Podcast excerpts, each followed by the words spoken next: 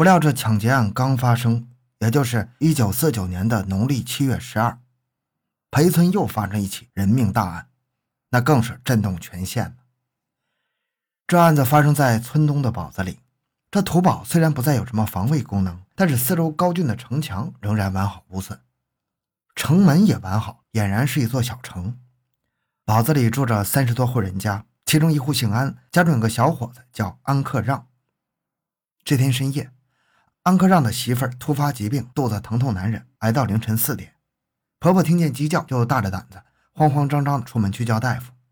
走到城门口的时候，见城门搭着铁链，只开一条缝，勉强能过一个人。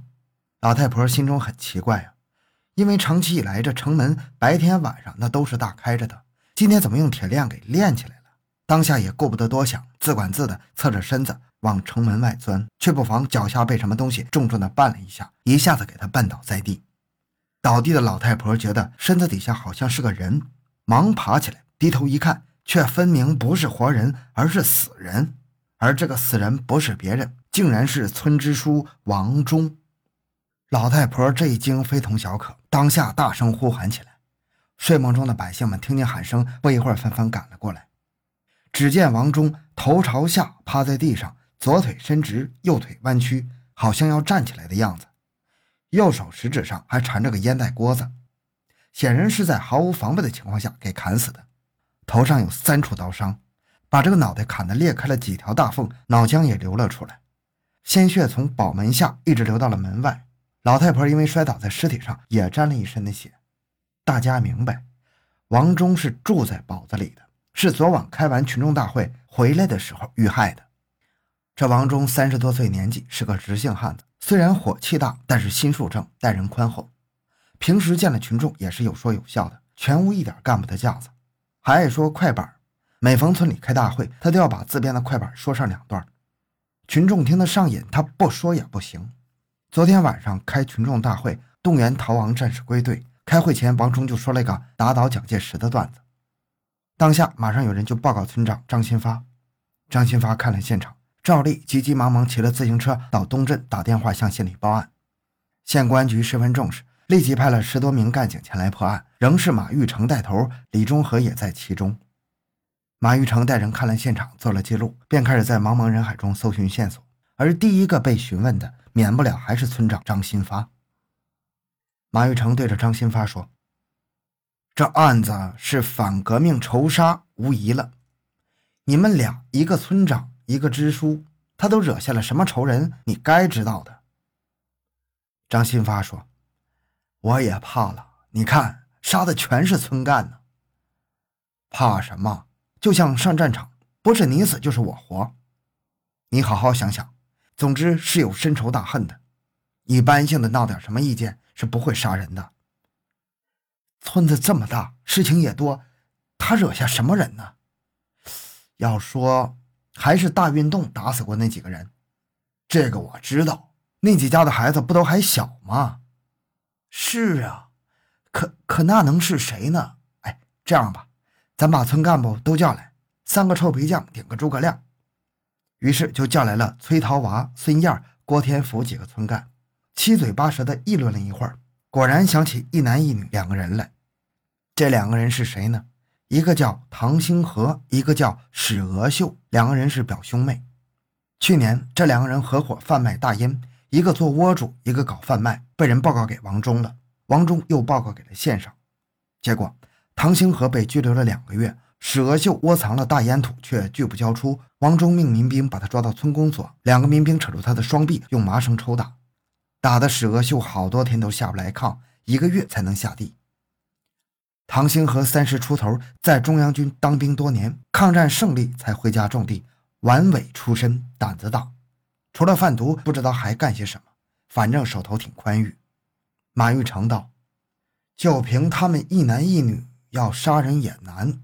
继续搜集线索吧。”不久，裴村逢集，张新发和几个村干就在集市里转悠，竟又访问出两个人来。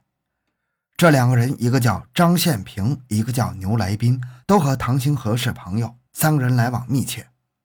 这天集上，唐兴和和牛来宾相跟着遇见了张宪平。牛来宾一见张宪平就说：“老兄，王忠被人杀了，不会怀疑到咱们头上吧？”他把张宪平拉到一边，不知又说了些什么。马玉成忙问这两个人的基本情况。原来，张宪平四十出头，原籍山东新河，在中央军当过兵，据说还是个连长。抗战时随军来到山西，抗战胜利后娶了个本地女人，在紧靠裴村的东灌底村落了户。他两口子土地没几亩，但是日子过得很滋润，骑着自行车，盖着鹅毛被，床上铺着太平洋单子。牛来宾是陕西蓝田县人，也是从中央军退伍，在东灌底村做了倒插门女婿。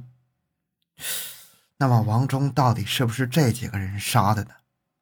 马玉成分析来分析去，好像是，又好像不是，只好继续追查。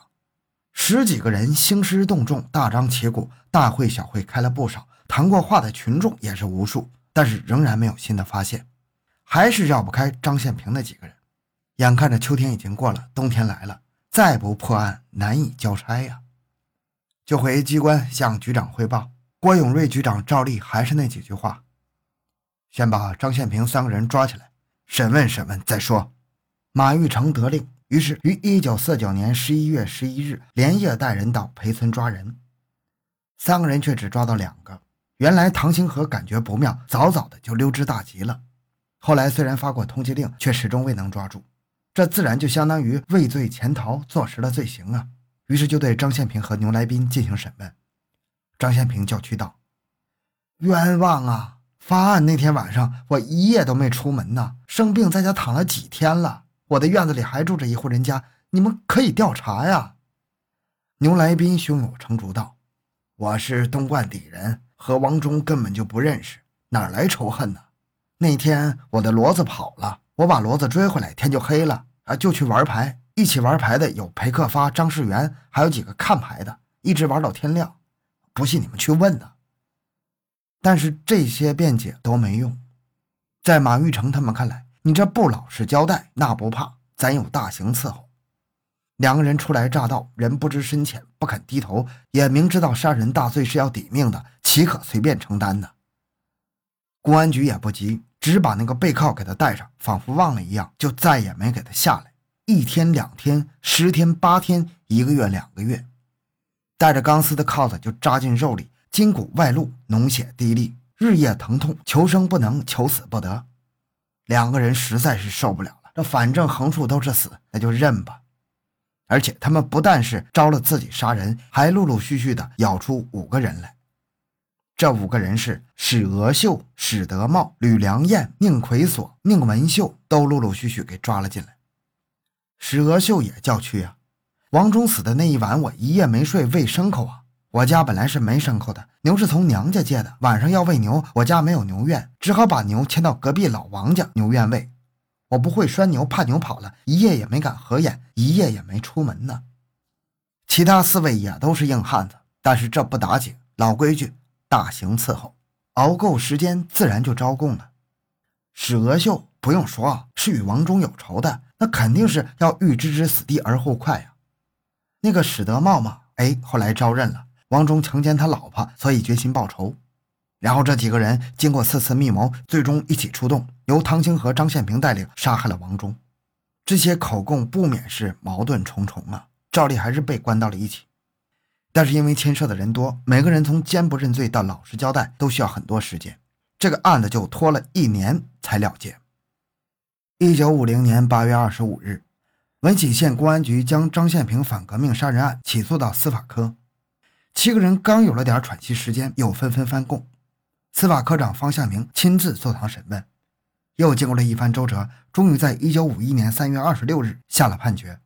照例经县委书记、县长、公安局长、司法科长签字盖章，经运城分院上报省法院。山西省高等法院于一九五一年六月指令核准，判决张宪平死刑，牛来宾、史娥秀有期徒刑十年。宁文秀有期徒刑五年，史德茂有期徒刑两年，其他两个人被判处了半年与一年的有期徒刑。一九五一年五月二十一日，正在镇反运动的高潮时，文喜县政府在裴村召开群众大会，对张宪平执行了枪决。东冠底的百姓都知道张宪平是冤死的，亲近的敢怒不敢言，疏远的则事不关己。反正这个张宪平也只是个新来乍到的外来户，而最悲愤的是张宪平的妻子。明明那天晚上男人一夜都不曾出门，难道他是做鬼杀人吗？但是这个冤又向何处喊呢？只能东拼西凑，买了口薄皮棺材，将男人收尸，草草埋葬了事。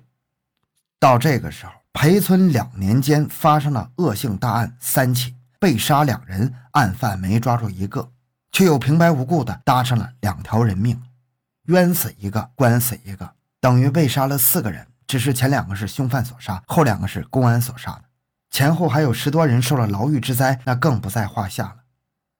其实凶犯就在公安人员身边，只是公安人员糊涂，不但没有识破，还被他们玩弄了。一九五二年夏天，山西省司法改革检查组进驻闻喜，组长席金山，副组长张秀斌。检查组很快就发现了闻喜司法系统有一系列的错案冤案。还有令人震惊的司法腐败问题。不久，金长庚也来闻喜视察工作。金长庚与席金山都是闻喜下县一带妇孺皆知的老革命家，群众威信极高，一言九鼎。县委岂敢违拗啊？两位老革命决心彻底的清理闻喜的司法腐败，压在群众头顶上的乌云一扫而空，这才有人敢站出来说真话了。首先是东冠底村人民代表傅光汉与张宪平的妻子提出了申诉。接着，司法科审判员李洪泰也提出了张宪平一案疑问较多，遂经县委与省检查组研究，派出以王守德为首的调查组进驻了东冠底村与裴村。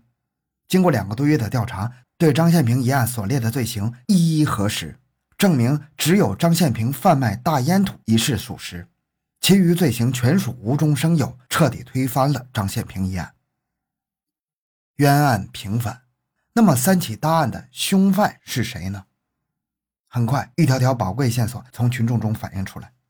就在案件即将告破的时候，一个凶犯站出来自首了。原来，杀害王忠福和徐福亭两个村干的不是别人，正是张新发、崔桃娃、王金堂、孙燕、李廷英五个村干部。